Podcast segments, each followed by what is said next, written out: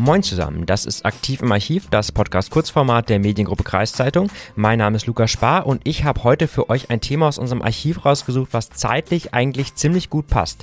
In ziemlich genau drei Wochen steppt nämlich auf dem Eichenring in Schesel wieder der Bär beim Hurricane Festival und ich habe in einer Ausgabe der Rotenburger Kreiszeitung vor zehn Jahren einen Artikel entdeckt, der sich ziemlich kritisch mit dem Festival auseinandersetzt.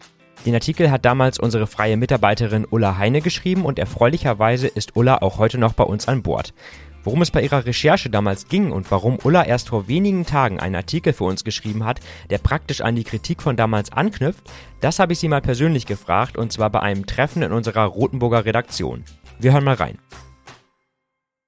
Ulla, du hast am 2. Juni 2012 einen Artikel darüber geschrieben, dass der Einzelhandel in Schesel kaum vom Hurricane Festival profitiert. Wie bist du damals auf das Thema gekommen? Ja, damals äh, war ein entscheidender Punkt, nämlich, ähm, nun muss man wissen, dass das Hurricane seit 97 äh, davon gelebt hat, dass die Besucher im Kernort äh, anzutreffen waren. Und das war eine sehr schöne Symbiose, auch für die Anwohner, die ja vielleicht auch mal mit Lärm und äh, Verkehrsbehinderungen und Staus äh, zu tun haben, äh, die eine große Toleranz entwickelt haben, weil sie die Besucher gesehen haben und sich mit gefreut haben.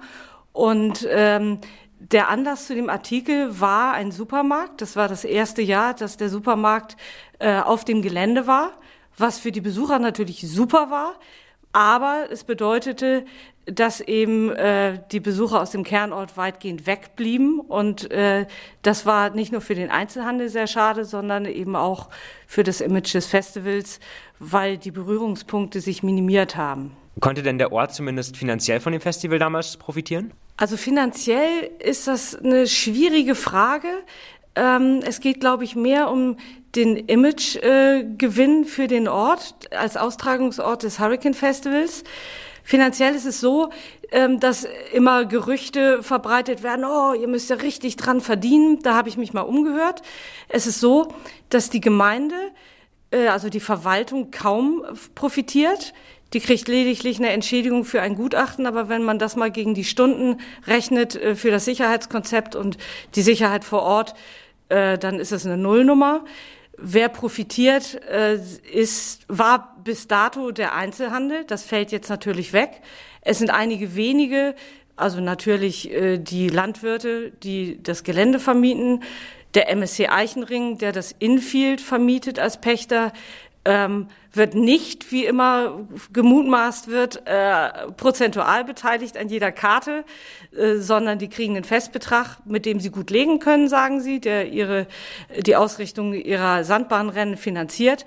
Reich werden die auch nicht. Und dann gibt es natürlich noch so ein paar kleine Gewerke wie äh, Entsorgungsunternehmen, Ferienwohnungen, Bollerwagenkits.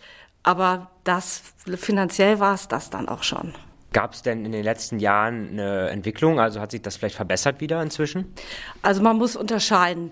Ähm, der Image-Schaden, ähm, der äh, durch die Entkopplung des Festivals, wenn man das mal so überspitzt sagen will, passiert ist, den haben die äh, Veranstalter versucht, ein bisschen zurückzudrehen ob das aus dieser Erkenntnis heraus war oder ob es äh, aus der Tatsache heraus passiert ist, dass das Hurricane äh, einige Jahre lang nicht ausverkauft war, weiß ich nicht. Aber es gab durchaus Bemühungen der Veranstalter, sich wieder dem Ort anzunähern. Also es gab einen Pop-up-Store, die haben dann auch mal Waffeln verkauft zu Weihnachten. Ähm, das waren aber alles keine finanziellen äh, Vorteile für die Gemeinde. Jetzt hast du ja in den letzten Tagen noch einen Artikel geschrieben, auch zu dem Thema, auch mit einem kritischen Kommentar. Worum ging es darin?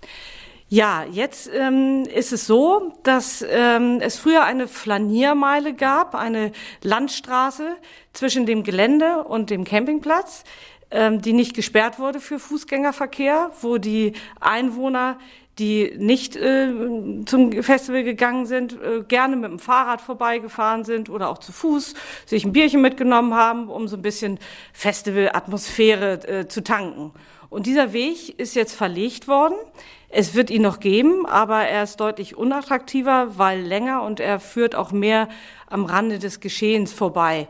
Und ich befürchte persönlich, äh, dass das noch weiter dazu beitragen wird, ähm, dass die Zaungäste, also die Anwohner von Schesel und äh, Westerfesede, ein bisschen auf Distanz gehalten werden. Und meiner Einschätzung nach ist das sehr, sehr schade äh, fürs Image des Festivals und auch für die Akzeptanz, die zum Beispiel in, bei anderen Festivals wie Wacken ja eine ganz andere ist. Ja, soweit mein Gespräch mit Ulla Heine an dieser Stelle. Ullas Artikel von vor zehn Jahren findet ihr zwar nicht mehr online, ihren aktuellen Bericht samt Kommentar habe ich euch aber mal in die Shownotes gepackt. Ja, und nach unserem Gespräch hat das Hurricane übrigens bekannt gegeben, dass es in diesem Jahr keinen Supermarkt, sondern nur einen kleinen Shop mit ein paar Dutzend Artikeln auf dem Gelände geben soll. Die Preise zwischen Supermarkt und Tankstelle. Für uns klingt das eher teuer. Vielleicht gibt es ja doch wieder Hoffnung für den Einzelhandel im Ort.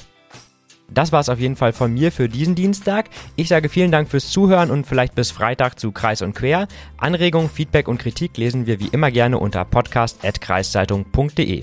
Ciao und macht's gut.